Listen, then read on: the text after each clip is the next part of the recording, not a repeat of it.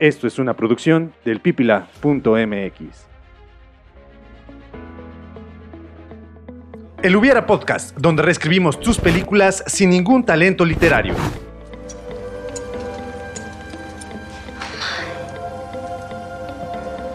What happened to you? I'm not finished. Oh! Put those down. Don't come any closer. Just please. Comenzamos. Puede ser, no puedo hacer nada bien. En veces la vida no es como uno quiere. Amigos y amigas del Hubiera Podcast, bienvenidos al episodio número 16 de la segunda temporada, primera temporada en video, segunda temporada en audio de este su programa favorito, el Hubiera Podcast, en donde hablamos de películas un poquito distinto a como lo hacen normalmente en otros programas, pero eh, al final de cuentas hablando de cine. ¿cierto? Exactamente. Sí. Como cada semana, acompañado aquí muy gratamente por mi hermano Arturo Mena. El día de hoy tenemos en cámaras a una persona muy estimada y que está cuidándose mucho, porque no se quita el tapabocas, está eh, muy al pendiente de su salud y de su bienestar. eh, Naomi Mena. Pero ahora sí, ya, vamos a empezar bien. hermano, ¿cómo estás? Muy bien, muchísimas gracias. Este, muy buenos días, tardes, noches, sea la hora que nos estén escuchando, queridos eh, amigos eh, y podescuchas del Hubiera Podcast y personas de El Pipila MX. Este, pues muy bien, hermano. Estoy, estoy muy, muy bien. Me acuerdo- lo que pasa es que en algún momento de mi vida he sido maestro de ceremonias. Entonces, ahorita que estuviste así como mandando los saludos a todas las personas que están ahí presentes, me acordé cuando estás, eh, muy buenos días, la institución tal, a través de tal departamento, les da la más cordial bienvenida a todos los presentes. Agradecemos a todas las autoridades y personal eh, administrativo que nos acompañan el día de hoy. Así sentí como que empezaste a hacerlo muy solemne y dije, wow. Sí, eh, el día de hoy estamos aquí reunidos para platicar de una película que creo a muchas personas les resultó muy grata. Una película que es de la década de los noventas, de hecho con este, esta cinta y, la de Mi pobre angelito, que fue la que hablamos la semana pasada, eh, muchas eh, co- como que marcaron el inicio de una buena década en cine.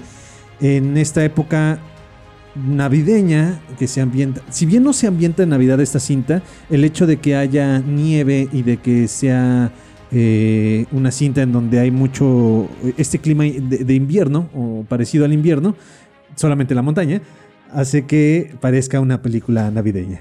Pero de hecho la resolución de Ah, la sí. película es en Sí, Navidad. en Navidad, sí. La resolución sí es en Navidad. Eh, Pero eh, no comienza en Navidad. Ah, bueno, ¿no? No, no comienza en Navidad. Es una película en donde, si bien no debuta este actor muy querido por muchas personas, sí fue muy representativo en su filmografía. Hasta que en algún punto, cuando se hablaba de este actor, se tenía que hacer referencia a esta cinta como tal. Sí, eh, en, normalmente en todos los programas, revistas y pues ahora sí que todos esos tabloides de espectáculo en la década de los noventas siempre hacían referencia a este, a este actor como ahorita en el personaje tal cuando fue el joven Manos de Tijera, o sea, siempre hacían No referencia. Es que, por ejemplo, Ajá. este, si hablaban de la película de Piratas del Caribe Ajá. y decían que Johnny Depp había interpretado a- al capitán Jack Sparrow, entonces siempre decían y hacían referencia nuevamente, recordaban de cuándo fueron sus inicios como el joven Manos de Tijera. Sí. Entonces, sin importar de qué película de él fueran a hablar, decían, y, y él empezó en el joven Manos de Tijera. Entonces siempre hacían referencia a este Edward Scissorhands. Eh, de hecho, ahorita que, que lo mencionas así, pues yo recuerdo mucho que, por ejemplo, cuando salió eh, Charlie y la fábrica de chocolates, este remake de Willy Wonka y la fábrica de chocolates, en el póster que aparecía eh, Willy Wonka, que es Johnny Depp caracterizado como Willy Wonka, decían que, ah, pues es el que salió en el joven Manos de Tijera. Ah, es el que sale en- salió en el joven Manos de Tijera. Se hacía referencia, por ejemplo, cuando se habla de esta película o de la eh, Sleepy Hollow, el- la leyenda del jinete sin cabeza también. Cuando se mencionaba el cadáver de la novia, también se decía, ah, pues es que está basado en el que la hizo del joven Manos de, Tijera. De hecho, muchas personas ya creían que eh, en vez de Johnny Depp en la, ¿cómo se llama? En la, en el acta de nacimiento era el que salió en el joven Manos de Tijera. sí. Así es. Pues bueno, queridos amigos del, del Podcast y del Pipila MX, pues justamente esta, esta semana vamos a hablar de esta cinta tan emblemática de los años 90 que, o sea, fue una gran repercusión que tuvo en la, en la juventud de esta década. De hecho, eh, un poco del folclore gótico se me hace que se, que se pudo llevar en esta, en esta época con los punks, los darks, este, los góticos y demás. eh, Hacían referencia o trataban de, de emular a este personaje. Eh, digo, la contracultura como tal no surge específicamente y particularmente a raíz de, del joven Manos de Tijera. Sin embargo, sí tiene como... un- Siento que más bien tiene... La película tiene el... eh, el apego, como el, la adaptación de, de estas, de estas corrientes y... eh, hablando en, en particular de la parte gótica y de la parte eh, de estas corrientes eh, artísticas previas. Sin embargo, sí tuvo un impacto muy fuerte más que... No solamente en esta parte de contracultura, sino ah, por suerte o por fortuna, Tim Burton tiene un impacto muy grande en la cultura popular en general. La estética. Ajá, y eh, logra que eh, no se quede como encajicillado en eso. Eh, y yo, de hecho, no sé, estoy armando este discurso más que nada porque siento que una persona gótica, una persona con esta, que sigue como esta corriente, incluso se puede llegar a sentir ofendido como diciendo, no, a mí no me compares con Ah, Edward bueno. Scissorhands. Perdón, en, en perdón. particular por, no, en particular porque es como, siento que es una película como muy rosa Ajá. para la corriente que, que representa esto. Eh, independientemente de, de tal vez sí es porque es una, una cinta romántica y de hecho este, hay ocasiones que hasta si lo ves con un poco de melancolía dices, no, güey, no, ¿por qué te fuiste? Este, pe- pero es este, el ver eh, a una persona desadaptada hasta algún punto, este, un, un monstruo, porque se puede, puede considerar también que logra encontrar el amor, o sea, le, le da, le da un poquito de, de, de representación a, a este personaje, ¿no? El, el de que tal vez sí no es como tan representativo de la cultura, pero estéticamente sí, sí lo refleja. Sí, más sí, que nada, esa- es- esa parte. Sí, en, en- en esa cuestión sí.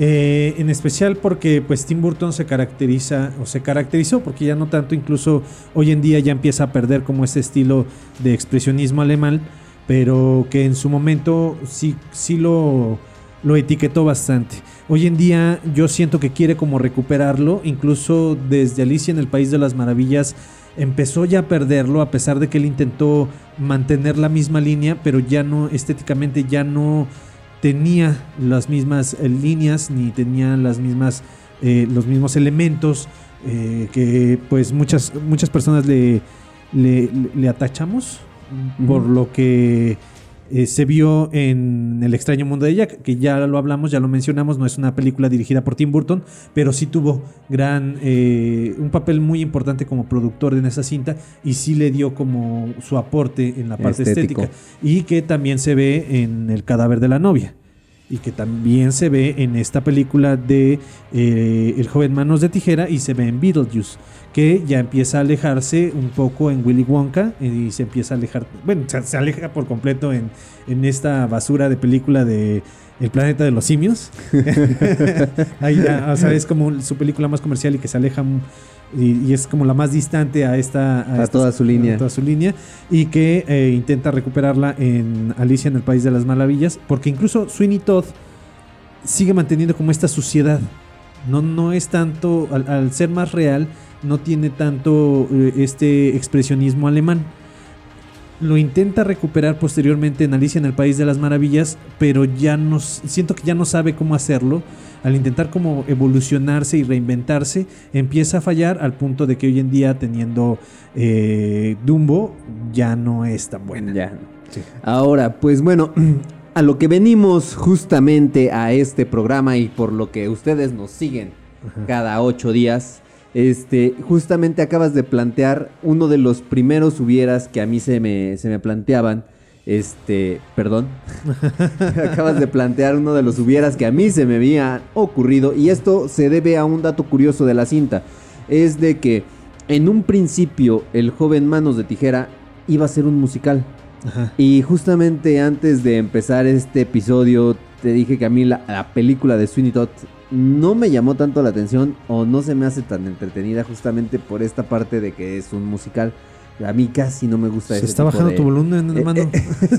Se está bajando tu micrófono. ¿Qué está pasando? Este, este tipo de películas musicales mm, me desconectan un poco, eh, me cuestan un poco de trabajo. Y en este caso, por ejemplo, a mí se me ocurría el de qué hubiera pasado si hubiéramos tenido un Johnny Depp bailarín con sus, con sus tijeras. Muy bien. ah, aquí es importante mencionar que en algún momento yo seguí a Johnny Depp en su, en su filmografía. Y no sería la primera vez que bailaría y cantaría en, el- en la pantalla.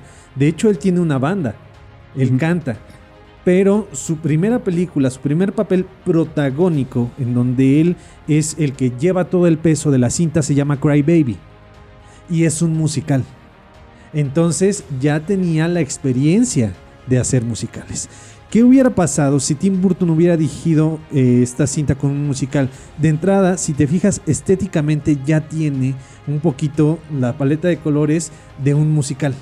Una, una escenografía, Una no, tanto, escenografía. no tanto Sí, sí. la parte de un musical, sino que parece todo como que muy estéticamente como, como Plástico. un plástico, exactamente. Sí. Sí, de hecho parece incluso como si fuera salida de, de Broadway. La, la estética, la- el arte que aparece en esta película.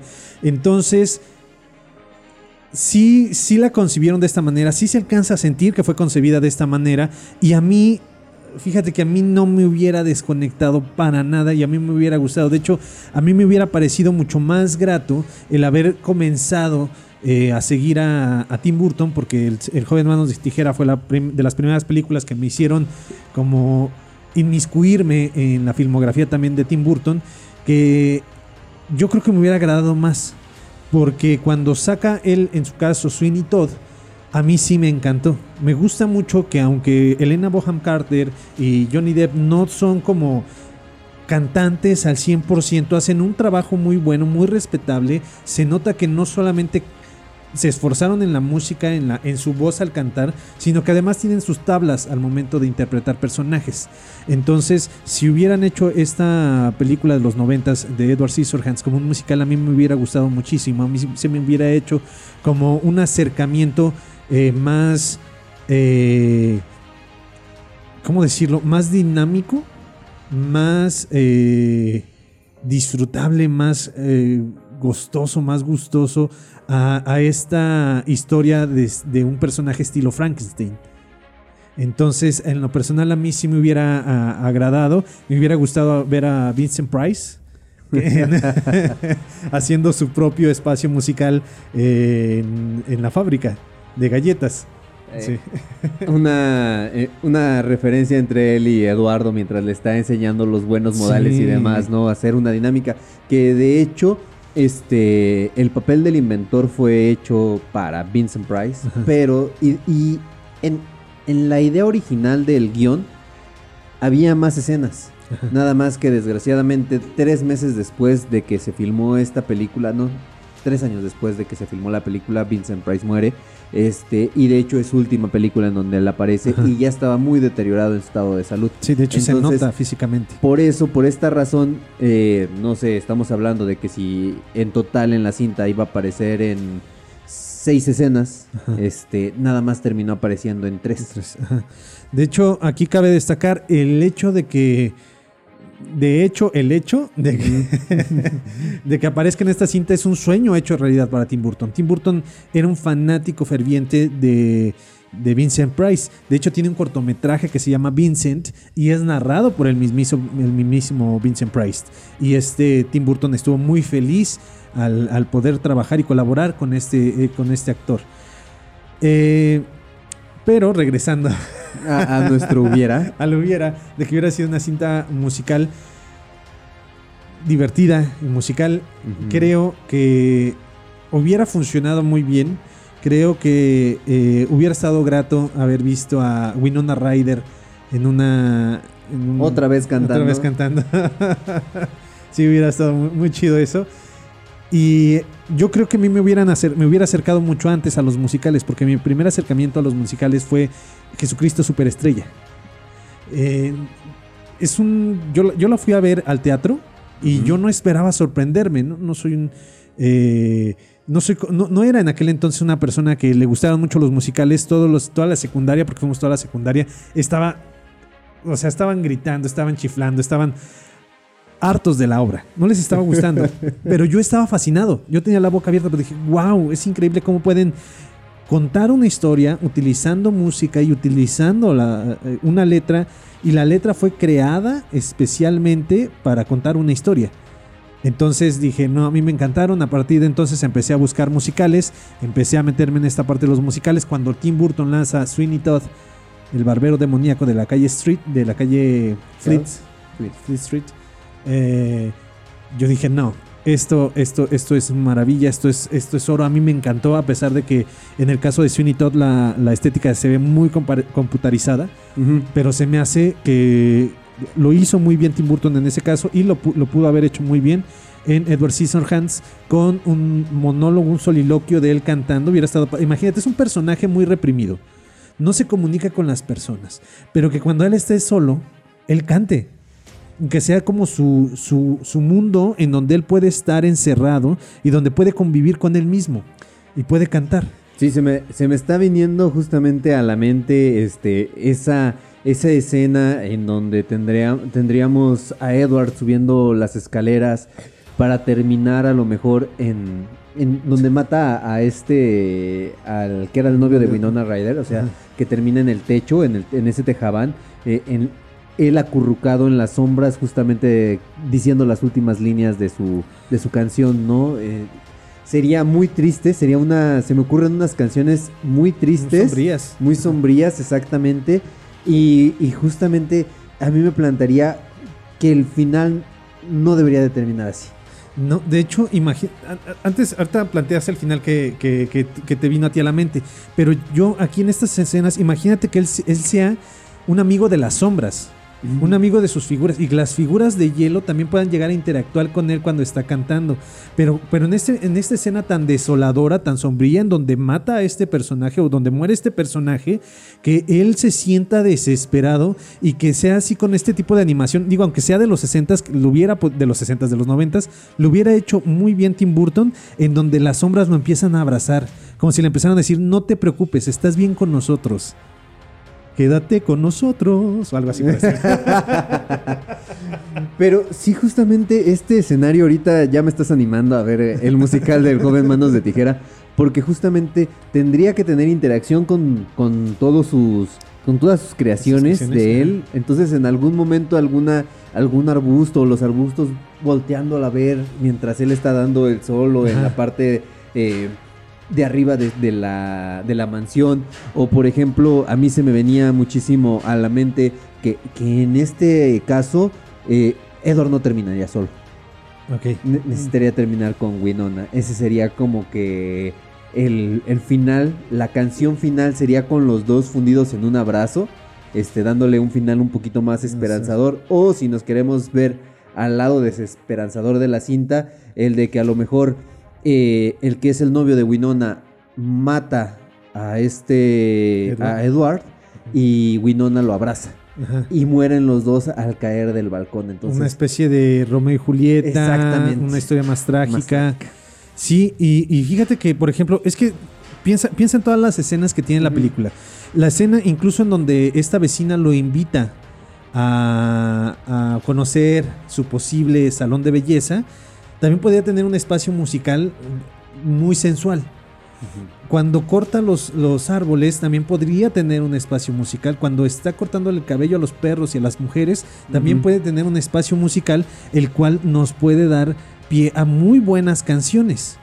Entonces, no es una mala idea. Incluso siento que ya avanzado el proyecto, Tim Burton pensó todavía en esta idea del musical y entonces siguió, siguió trabajando en la película si- eh, en su mente con esta idea de pudiera haber sido un musical. Y por eso estéticamente la vemos así. Exactamente. Bueno, queridos amigos del Hubiera Podcast y del Pipi la MX, pues llegamos a nuestra primera pausa. Ahorita en unos minutos regresamos con ustedes y seguimos planteando estos escenarios de El Hubiera de Eduardo Manos de Tijera. En un momento regresamos. Where are your parents? Um, your mother? Your father? You didn't wake up. Continuamos.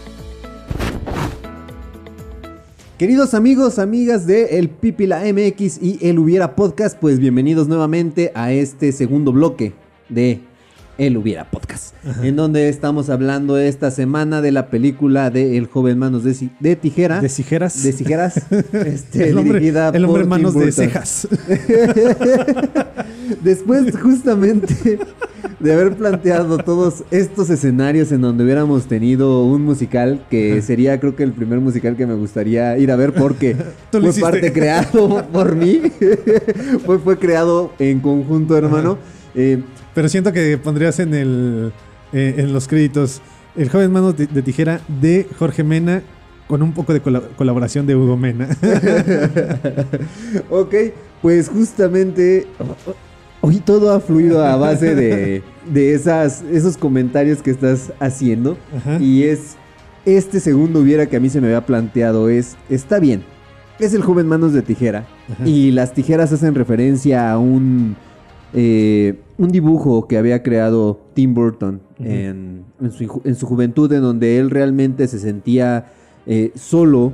Eh, él había hecho un, un dibujo en donde él se representaba a sí mismo como con una persona con unos dedos muy largos que hasta podrían parecer cuchillos. Que justamente para adaptarlo a esta película dijeron, bueno, tijeras en vez de cuchillos se ven menos tétricos o menos este, amenazadores. Ajá. Este, pero funcionalmente. Sí. funcionalmente. No, no es nada. No sé a quién se le ocurrió. ¿Quién de- se- quién- a, o sea- a qué inventor se le pudo haber ocurrido ponerle tijeras a tu creación? Es que aquí lo curioso es, muy bien, no lo he terminado, eh, tal vez le vaya a poner eh, las manos después, pero por el momento, ¿qué te parece si solamente te dejo los muñones? Siento que eso sería más productivo, eso es, eso es más eh, útil que, que unas tijeras. Todavía un garfio. Sí. O sea, eh, el, el que tuviera estas manos intercambiables, de repente un Sí. garfio, una con un tenedor. Sí. O sea, Sí. se, se me haría más funcional. Incluso que tuviera la... eh, Sería muy poco útil para Un- Una la- mano de Playmobil, aunque sea. Sí, sí, no sé, sería muy poco útil para, la, para el mundo exterior. Pero que incluso tuviera estas figuras para hacer galletas. De las de estas para hacer galletas. Y ya, bueno, por lo menos. eh, o- o sí, de Playmobil, pero que se pudieran abrir y cerrar. unas, unas pinzas. Aunque parte del gran encanto de este personaje es que tiene manos de tijera, no es como la magia. Pero el hecho de que sean cinco dedos, a mí me brinca mucho. Yo siempre he pensado eso. El pulgar que es una pequeña navaja para... O sea, ¿o para qué tiene incluso pulgar? Porque tiene cinco navajas. Exactamente. Sí tiene cinco navajas. Sí, se me haría, es, es como que la navaja, en este caso, pues el pulgar es lo que el, el rasgo distintivo de la evolución del ser Ajá. humano, que ya tienes el, el poder de hacer esta prensa. Este, pero justamente en Edward no, serv- no sirve de mucho, porque no puede sostener las cosas. Ajá. De hecho, se ve al momento de que quiere comer que los trata de utilizar como Sí. palillos chinos para, para poder comer. Entonces, este, sí se me haría más funcional hasta cierto punto el de que fueran nada más las, las cuatro o esta Ajá. última de esta, en esta posición, ¿no? Para, Sí, para poder hacer para alguna, alguna tipo de prensa. Sí, porque no estamos hablando de 1940, no estamos hablando de 1930, no estamos hablando de 1800 cuando podemos, pudiéramos llegar a decir... No, es más, yo siento que en ningún momento el ser humano ha dicho el pulgar para que lo tengo, ¿no? O sea, es, es obvio que es para poder ah, Afianzarte de las afianzarlo. cosas. Sí, o sea, los pulgares supuestos nos sirven para agarrar las cosas, parte de los distintivos de nuestra evolución. Entonces, ¿por qué cuando haces a una persona, haces a tu criatura, no le pones algo para que sea útil?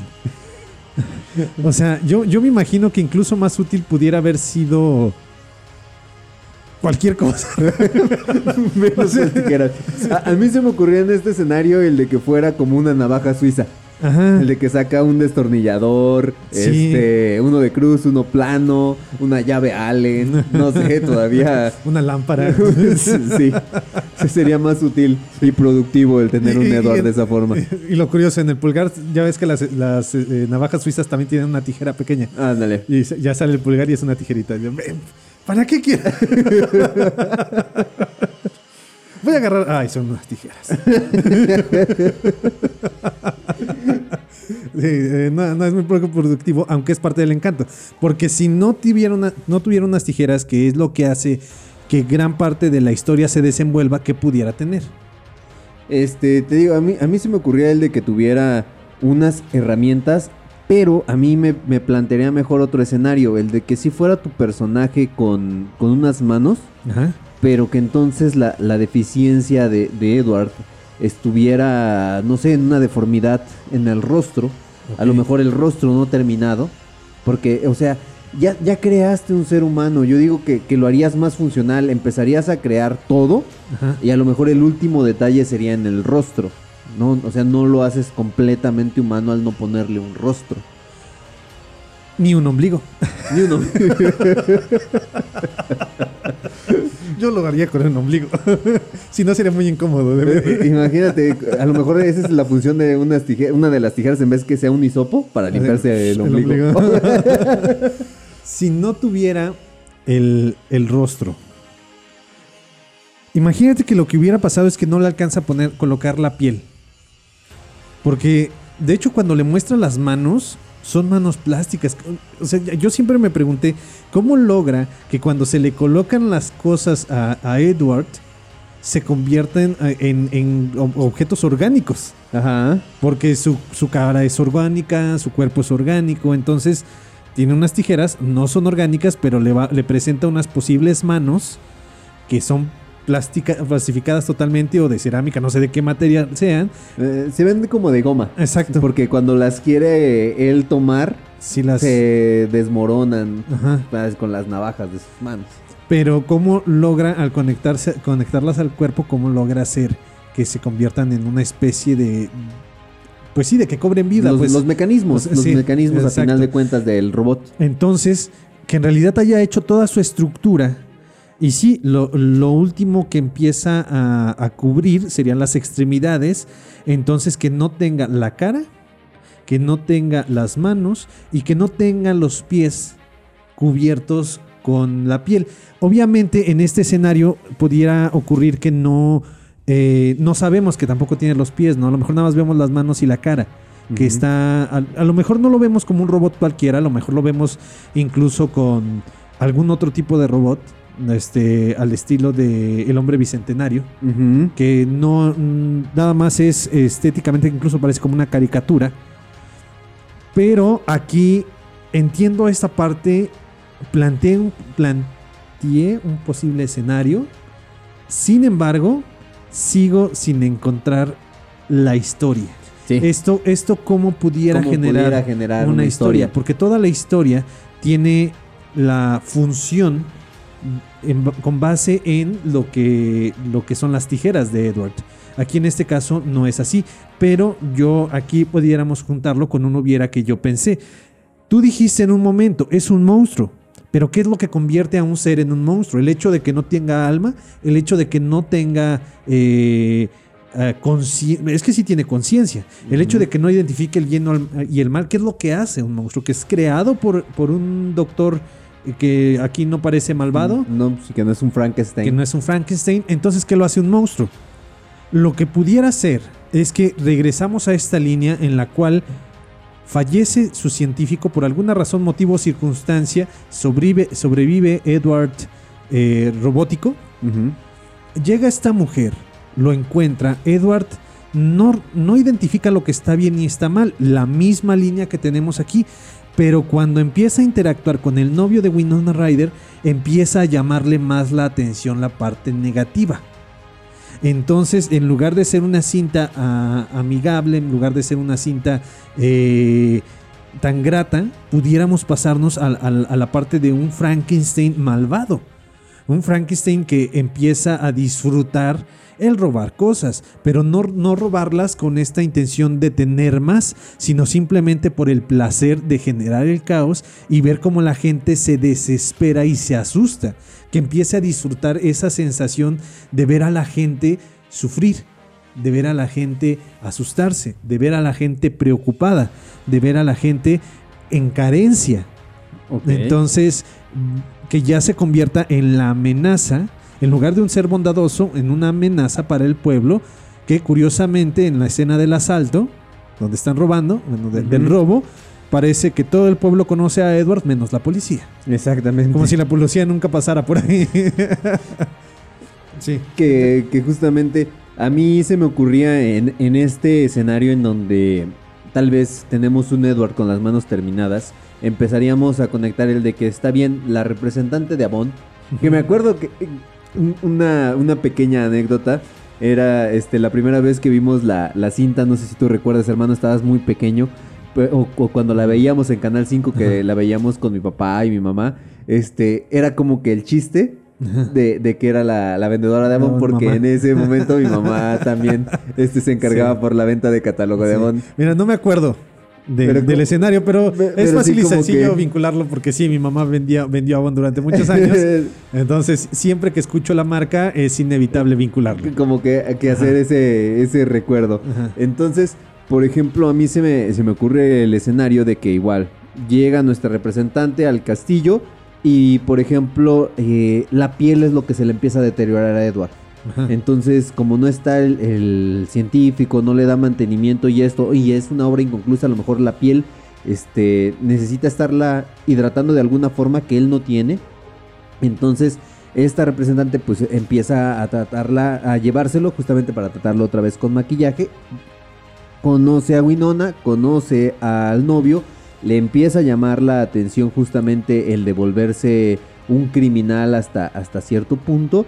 Este, y aquí tendríamos el de que en algún momento de la historia, eh, tal vez por el amor, es la forma en que tratan de, de hacer lo que cambie, ¿no? Para, para que no sea una historia del clásico villano, que porque tendrías entonces cómo eliminas esa amenaza. Eh, ese no es mi problema. yo no soy el escritor, yo planteé un escenario. no, unirse la policía y demás, hablarle a Sarah Connor o algo por el estilo. Ándale. Pero ah, a mí me gustaría dividir lo que tú estás planteando. Porque, o, o no dejar de lado un elemento que, que dijiste. El, el primero es, eh, cuando yo digo dividirlo, es la parte en la que mencionas que se le está pudriendo la piel y que necesita una forma de humectarla, no dejarla de lado. O sea, bien y al decir al decir yo dividirlo, pues hacer una historia con respecto a esto de su mantenimiento y de su posible muerte inevitable porque no hay quien lo pueda eh, cuidar. Por más que ellos intenten, no hay un científico que conozca todas las necesidades que tiene este ser y que al intentar cuidarlo con los productos tradicionales del ser humano, pues a él no le funcionen. O sea, a lo mejor le quieren poner una crema, pero lo que él necesita es aceite. A lo mejor le quieren poner cosas que utilizan las personas, pero lo que él necesita es algo que utilizan las máquinas. A final de cuentas sintético, porque, normalmente todos los tratamientos que son en la piel que, que durante el- los noventas, este, casi finales de, lo- de los noventas es cuando empiezan todos estos movimientos de PETA y demás asociaciones que tratan de que, de que se evite ya la experimentación con animales Ajá. y es justamente, pues a final de cuentas está, está probado para ser usa- usado en humanos, entonces tiene algún tipo de químicos que no dañan la piel y demás, y en este caso pues la piel de la máquina no es No una es piel humana. Ajá.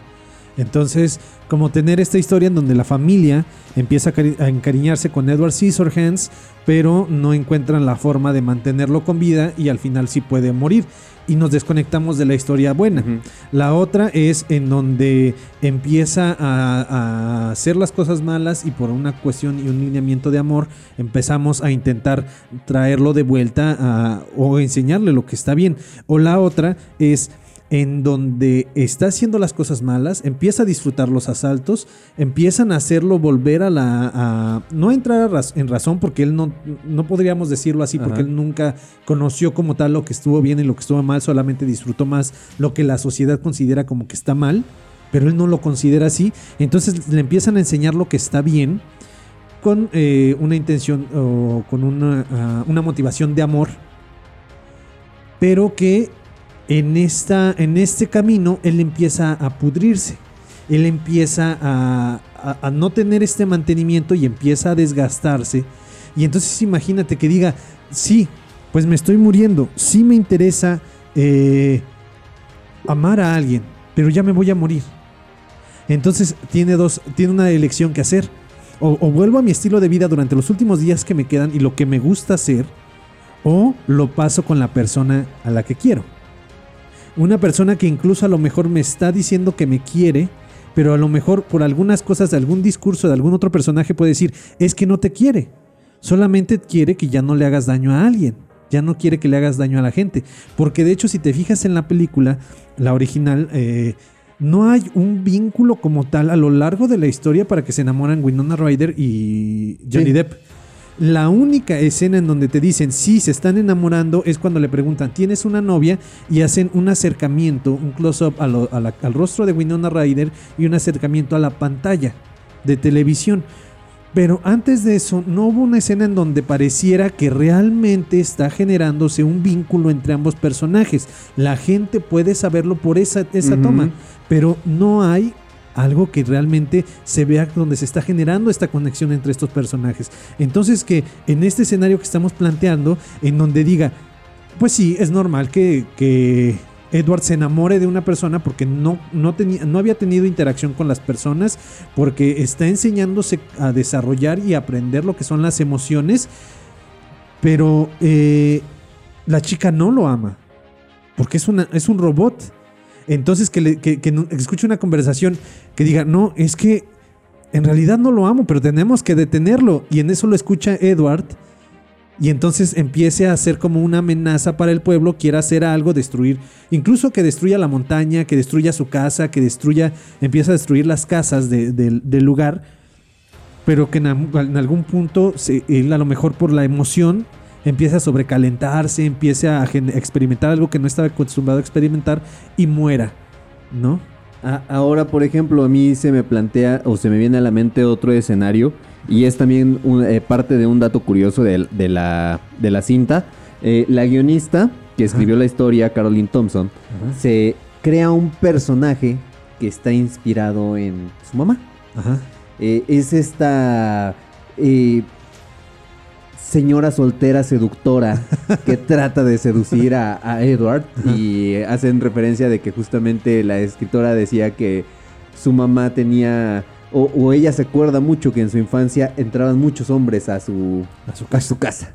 Entonces, a mí se me ocurre justamente tratando de plantear este, este escenario en donde Edward empieza a romperse o se desconecta porque intenta enamorarse, es de que tal vez él hacer, él en algún momento, pues dentro de su inocencia, hubiera aceptado los acercamientos de esta persona. Ajá. O sea, yo quiero decir que al momento de que él está en la donde quieren abrir su estética, pues él no sabe qué, ¿Qué está pasando? ¿Qué está pasando? Ajá. Entonces, eh, se puede decir que esta persona pues le intenta enseñar lo que es amar o lo que es el amor y él dice, "Ah, ok, entonces de eso se trata.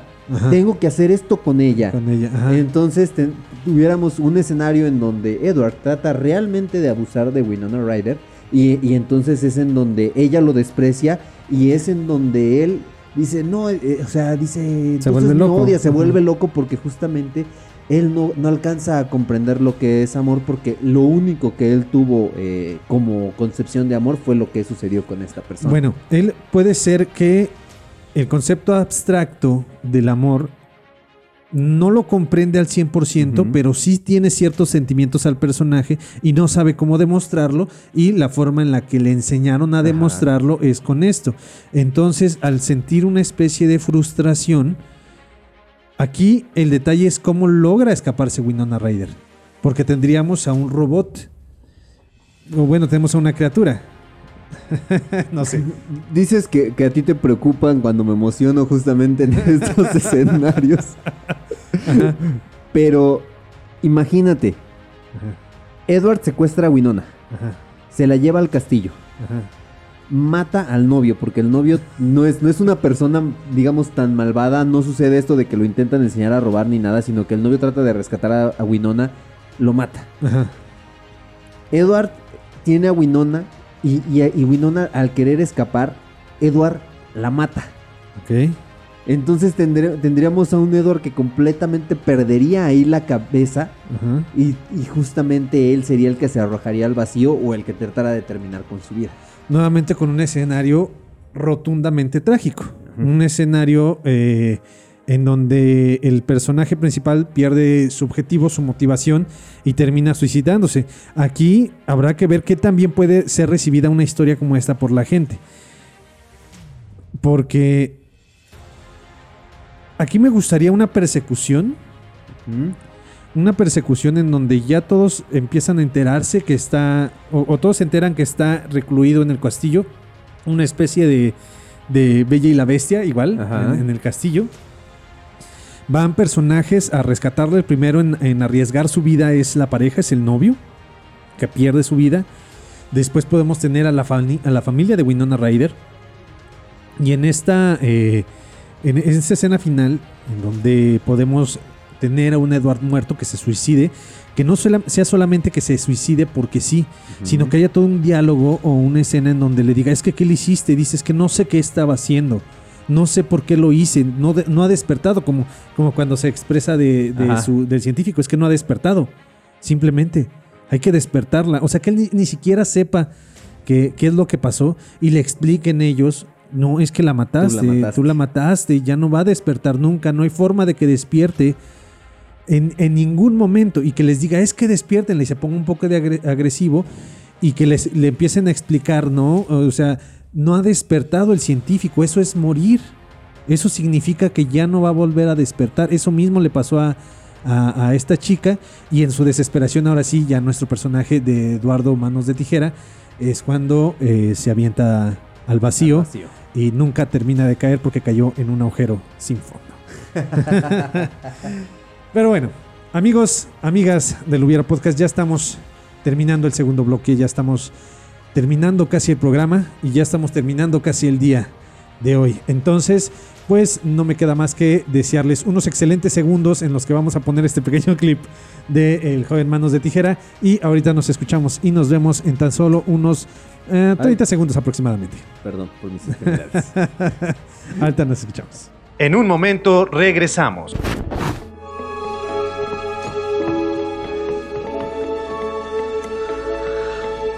Coming.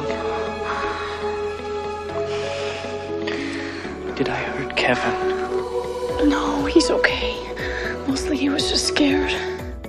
Continuamos.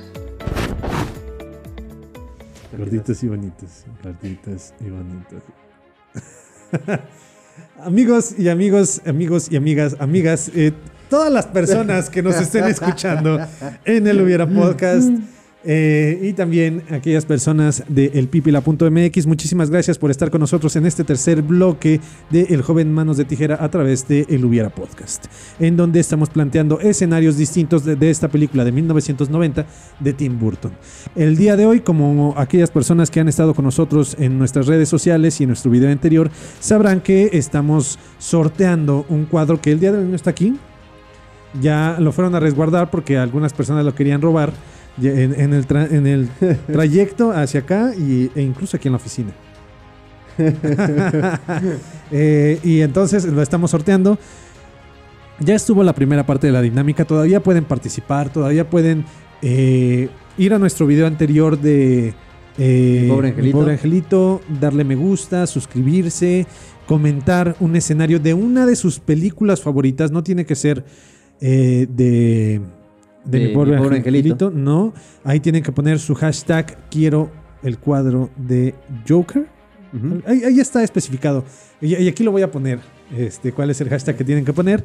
Y también, este, pues la segunda parte, porque está dividido en dos partes, es que le den like a este video, le den like al video de la próxima semana y que... No, nada más con este video, ¿ah? Sí, es con este video, con este de Edward C. Scissorhands, en donde... Y además ustedes tienen que poner un escenario, un hubiera de esta película de El joven manos de tijera. Cabe destacar, nosotros, es importante que lo sepan, no somos litera- literatos, no somos personas capaci- eh, capacitadas en este mundo de la literatura. Por lo tanto, nuestros hubieras nada más los planteamos porque se nos ocurre, eh, por lo que se nos va ocurriendo en el momento. Entonces tampoco es que vayamos a calificar la calidad de la los calidad hubieras de los hubieras. que vayan presentando. Este, o o tan, tan sencillo como puede ser también el de qué hubiera pasado si Edward tuviera manos de Twinkie Chayote. o de chayote. o sea, nada más. Es, es- es el plantear qué hubiera pasado con, Ed- con Edward. Y el más creativo también se va a llevar algo. Sí, sí. Yo me voy a encargar de mandarles algo. Y no olviden poner el hashtag. Así, hashtag. Aquí lo vamos a poner. Aquí para que, este, porque no me acuerdo de él. Y yo fui el que, se, que lo dije. Pero sí, aquí va a aparecer. No se les olvide.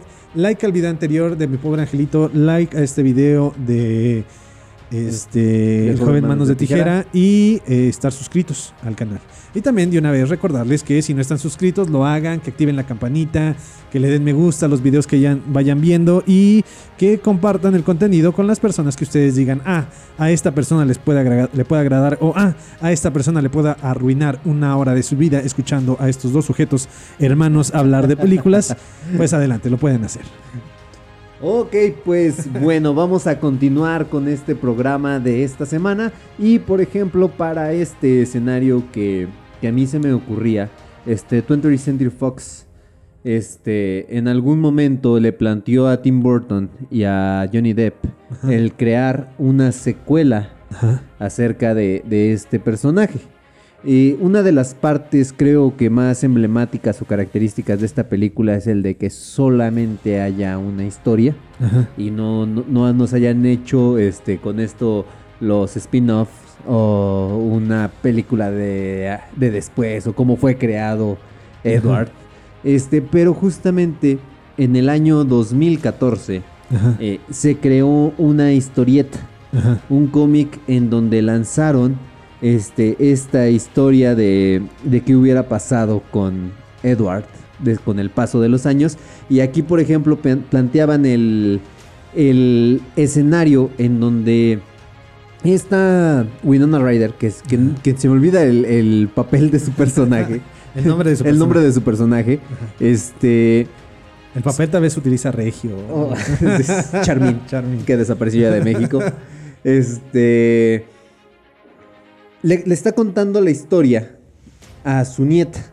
Entonces, en este escenario, justamente la nieta va a buscar al hombre que vive en la colina.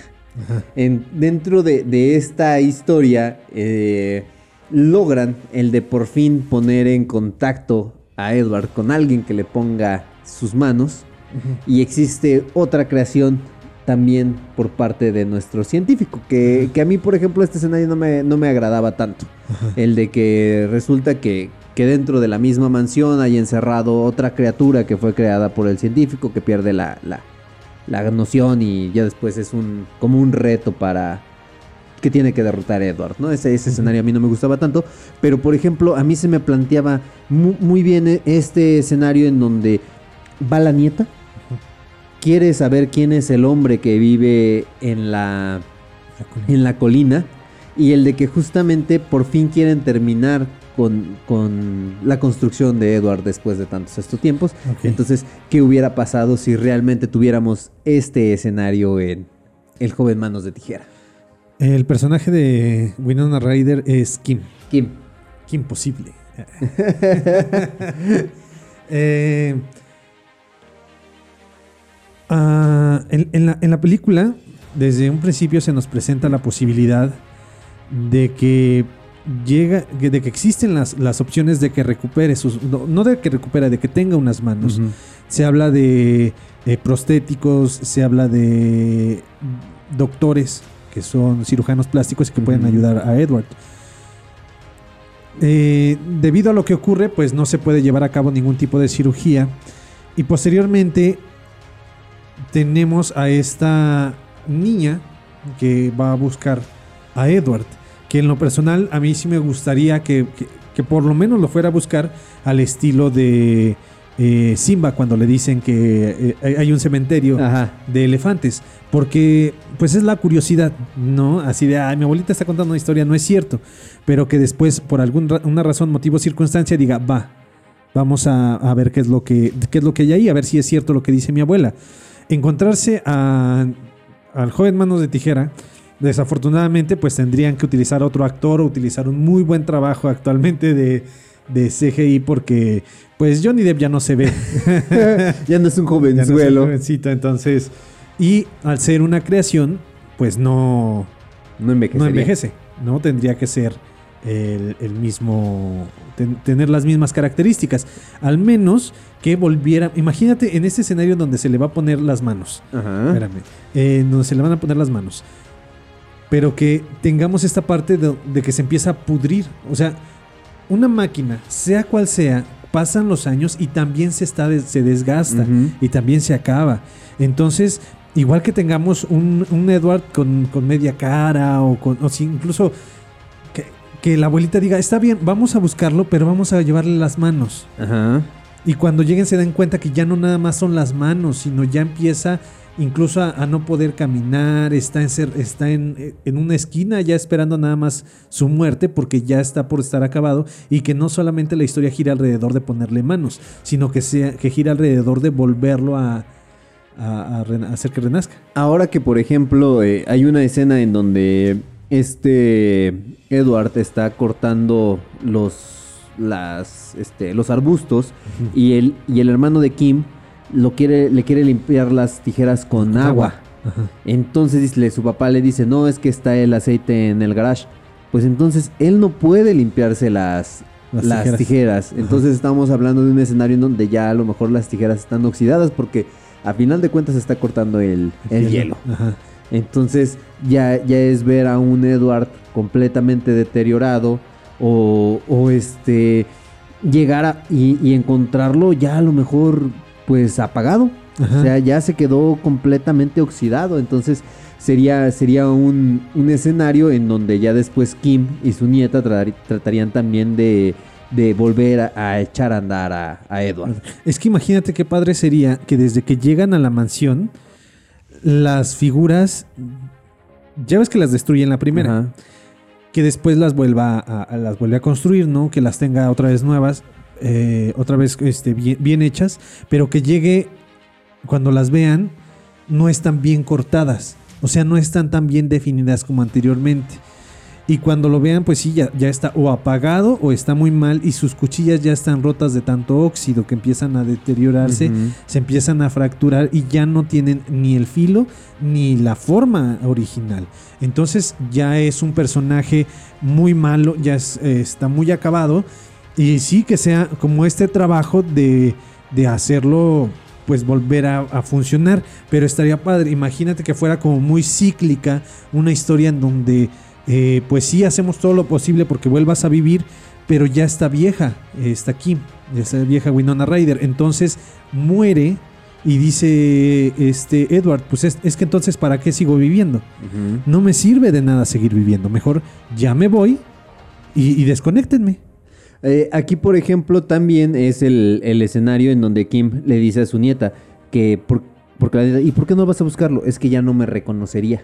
Ajá. Entonces es justamente el de que llegan dos extraños a la mansión y aparte tenemos a un Edward que está en descomposición y que ve dos, dos personas extrañas completamente y, y es esta parte en donde él ya no va a confiar en los seres humanos después de lo que le pasó en, en la última vez que fue que bajó al pueblo, ¿no? Entonces eh, tendríamos a, a la búsqueda en donde tienen que hacer que Edward vuelva a ganar esa confianza para poder acompañarlas o para poder dejarse ayudar. Él dice, no, es que yo ya perdí a Kim. Y dice, es que yo soy Kim, tú no eres Kim. Entonces el, el de que traten de, de volverlo, tanto recuperar psicológicamente como que físicamente. Y que de hecho me imagino esta historia de, del verdadero niño Tarzán. Que llegan a la sociedad, intentan obligarlo a interactuar a, la vida pues de la sociedad y él nunca logra adaptarse. él nunca logra eh, sentirse a gusto en la ciudad y termina muriendo. Entonces me imagino esta misma, esta misma situación con Edward. A lo mejor en un principio no le costó tanto trabajo adaptarse porque el científico no llevaba mucho tiempo muerto. Pero ya en la segunda parte es como, ok, voy a intentar, ya sabía cómo interactuar, o bueno, ya me estaba enseñando a interactuar con ustedes, pero llegó un momento en donde ustedes me traicionaron, decidí recluirme, pasaron 60 años o los años que hayan pasado y ya me olvidé por completo de cómo interactuar con ustedes. Entonces ya no me interesa estar con ustedes. Sí me están tratando bien, sí en- se están intentando que esté yo bien, se han estado preocupando porque yo esté bien. Sin embargo, ya no me interesa. Entonces, por más que ustedes estén esforzándose en mí, pues yo mismo puedo apagar mi sistema operativo. Y entonces ahí nos vemos. Y que esto coincida con la muerte de Kim, que sí tengan una forma de, de Sí, comprobarlo, a- ¿no? Al final la que sea la, que sea la, la última conexión. La, la última, este. La última conexión.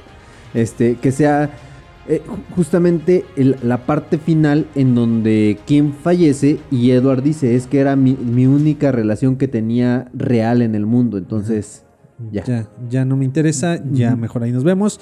Y pues ahí la muere, ahí muere. Ahí muere. Y se muere. Ah, Entonces, por ejemplo, parte de, de esto que decías de que cómo van a hacer, cómo van a reemplazar a Johnny Depp. Si, por ejemplo, Ed- Edward Norton fue el primer Hulk decente Ajá. terminó siendo Mark Ruffalo. ajá. Si el, el que iba a ser eh, Iron Patriot también cambiaron al actor de una película de Iron Man a, a los Vengadores, entonces también van a poder suplantar a Johnny del, del joven Manos de Tijera 1 al joven Manos de Tijera 2. Es, eh, perdón que, que te corrija, hermano, pero es War Machine. War Machine. War Machine. Se vuelve Iron Patriot. En Eh, 3. Es que, perdón que te corrija, hermano. Bueno, sí. Ah, en cine, en cine en sí. el cine sí. En el cine En el sí, cine sí. sí, ya en, en los cómics es diferente la historia. sí, sí, Sí, bueno, ahí sí, estoy de acuerdo. Bueno, en el cine sí es, es, este, cambiaron de actor. Pero sí, Edward Norton, de hecho, si tú lo buscas en Disney Plus, no está The Incredible Hulk. Ajá. No, no, no entra dentro de la, de la saga del infinito, cuando oficialmente sí es parte, es de, parte de. Porque cuando termina el- el- la película, tenemos una escena postcréditos en donde se nos habla de, De la iniciativa de los Vengadores. Vengadores. En la película de Incredible Hulk. Se quita esta película y se toma en cuenta como Iron Man la primera cinta de- del universo cinematográfico de Marvel. Cosa curiosa porque eh, hablan de, de- Yo creo que quedaron en muy malos términos con Edward Norton o no sé qué es lo que pasó. O con esta intención de darlo, darle tanta importancia a, a Tony Stark, a Iron. Man, a Robert Downey Jr. como el iniciador de los Vengadores y como el creador de los Vengadores. Entonces por eso quitan la cinta de Edward Norton. Y eh, al ser solamente una película, pues fue muy fácil eliminarlo.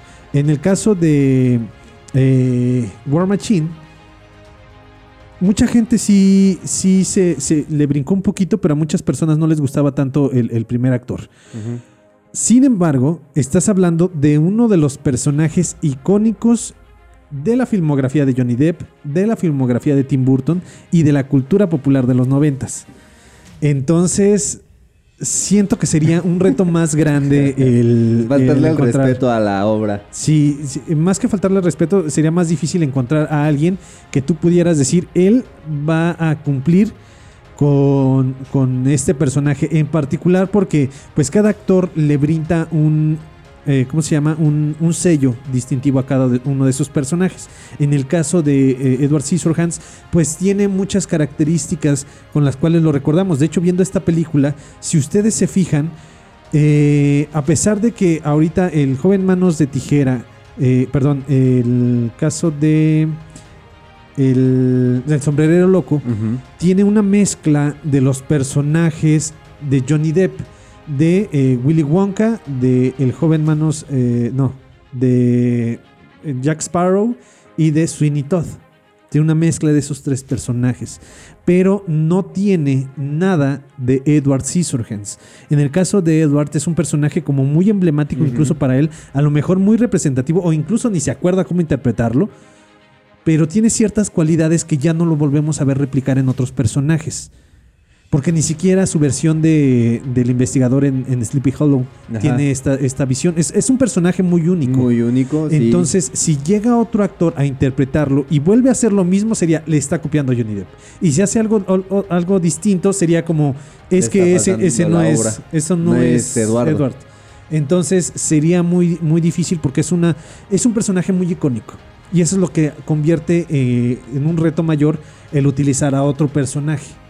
Ahora que, por ejemplo, eh, no recuerdo, la verdad, en una cuando estaba investigando para este episodio, como que eh, mi mente dice que sí. Pero mi Edward- cuerpo Ed- dice que no. este, lo que sí es que sé, lo que sí sé es que Robert Downey Jr. audicionó para el personaje de Edward. Ajá. No me acuerdo si Edward Norton ha- haya audicionado, pero también estaba Tom Hanks, Ajá. estaba Tom Cruise y hasta Michael Jackson considerados para ser el joven manos de tijera. Aquí nosotros tenemos que eh, ubicarnos en los noventas. Los noventas es una época en donde estaban surgiendo eh, estos actores. Todavía no tenían tanto peso ni tanto renombre, pero empezaban a tener sus primeras obras. Entonces, no cabe duda que Edward Scissorhands era la plataforma para cualquier eh, actor o para cualquier persona que quisiera como catapultar su carrera. Sin embargo, lo que sí no podemos eh, dejar de considerar es que gracias a estas habilidades histriónicas que tuvo en su momento Johnny Depp, es lo que hicieron que él se ganara, sin lugar a dudas, el puesto en esta película, que se ganara el corazón de la gente, y no solamente el corazón de la gente, sino que se convir- convirtiera en el actor preferido de Tim Burton y que dejara de lado a, a Michael Keaton. Y entonces empiezan a trabajar constantemente hasta eh, el, eh, sombrero. loco. Que, por ejemplo, este. En. En, en este momento, eh, aunque la carrera de Johnny Depp ya está como que en, declive, creo que están, están anunciando una última colaboración entre él y Tim Burton, creo que para una cinta. Ok, no Creo que- recuerdo creo que estaba, creo que lo había escuchado, no me acuerdo Ajá. bien. no, no. Luego lo, lo checo y se los digo la próxima semana. Pero te lo voy a recordar Sí. para que, para que sí lo digas a cuadro. Eh, sí, se, se alejan un poco. eh, ocurre el divorcio entre Elena Boham Carter. Bueno, no se divorciaron porque ni, ni estaban casados. Ajá. la separación de Elena Boham Carter y de Tim Burton. Eh, de por sí ya no, ya no, ya no trabajaban eh, tan bien Johnny Depp y Tim Burton porque ambos eh, en sus áreas ya empezaban a, a tener sus, sus carencias ¿no? y sus gustos como ya en, en otras áreas. Eh, en el caso de, de Johnny Depp tal vez en, algún, en el consumo de alguna sustancia. Ujú. Pero eh, se separan Tim Burton y Elena Boham Carter. Eh, tenían que ver con quién se quedaba el niño. Ajá. Eh, el niño decidió emanciparse. eh, ya se va por su cuenta. Él hace sus trabajos. Ya no, ya no convence. Tiene de las películas, de ser el, el actor que llenaba salas y tener las películas más, taquilleras simplemente por su nombre, a tener las películas menos taquilleras, como esta película en donde la, eh, el, el gine- no, el La llanero solitario. llanero solitario, que es eh, de los más grandes fracasos en su año Sí. y, y- y tuvo a, a Johnny Depp en, su, en sus filas. Y en el caso de Tim Burton, pues está ahí intentando sacar eh, nuevamente la casta, pero ya también, ya yo creo que lo mejor y lo más saludable para ambos es que disfruten lo que, o espero que hayan ahorrado de lo que ganaron, de tan, porque en su momento Johnny Depp fue el actor mejor pagado. Entonces que hayan ahorrado, que digan, ok, el- este poquito dinerito pues ya mejor me lo gasto, que Johnny Depp decida vender su isla, que creo que te sale más barato una isla que un yate o algo por el estilo, este, que ya venda su isla, que mejor eh, disfrute su vida. eh, cuando yo creo que también llega un momento en donde te cansas, donde te saturas de hacer tanto lo mismo una y otra vez, entonces decides, ¿sabes qué? Pues mejor lo dejo un ratito, que lo deje de lado unos, un- unos años y ya después regrese a lo mejor con más, más ganas, porque también tuvimos ahí un desastre que, que fue eh, Sombras Tenebrosas, eh, donde eh, también no tenía absolutamente ningún tipo de propuesta ni por parte de Tim Burton ni por parte de Johnny Depp. O sea, fue un- fueron, son trabajos muy lamentables para personajes que surgen con películas como el joven Manos de Tijera, que es con la que empiezan un- una, una línea colaborativa juntos.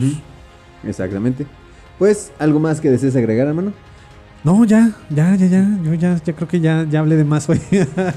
ok, pues muchas gracias queridos amigos y amigas de El Hubiera Podcast y el Pipila MX. Pues muchísimas gracias por habernos acompañado en el episodio del día de hoy. Eh, como bien lo mencionamos, no se le olviden esa dinámica para ganarse el espectacular cuadro del Joker que tenemos para ustedes. Ajá. Y como todas las semanas, coman frutas y verduras, hermano. Este, pues no olviden suscribirse, ya sea por la dinámica o ya sea porque ya quieran suscribirse. Eh, denle like al video, compartan si desean así, así hacerlo, eh, activen la campanita. También eh, si nos escuchan en, en Spotify, suscribirse en Spotify, suscribirse en Google Podcast, Apple Podcast. Eh, suscribirse en donde, en donde más les plazca escucharnos para que pues ahí sepan cuándo es que estamos eh, subiendo el contenido. Procuramos que sea los viernes, pero de repente por alguna razón, motivo, circunstancia, no puedo, eh, no alcanzo a terminar el video a tiempo, eh, eh, porque deben de tomar en cuenta que pues el ser humano necesita comer para tener energías y si no me alimentan, no voy a poder, eh, no, Ay, no puedo por, un, editar. por un día que se me olvidó. Pobre de la tortuga, la abandonaste como una semana y tú te quejas por un día.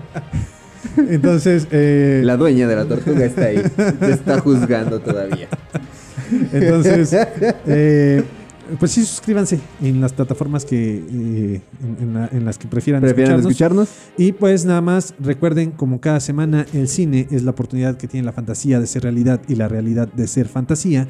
Nos estamos viendo y nos estamos escuchando La, próxima, semana. Nos vemos. Gracias por escucharnos. I did everything he asked me to do. I changed. Y recuerda, siempre que veas una película, pregúntate, ¿qué hubiera pasado si? After all this time. Always. Hasta, la próxima.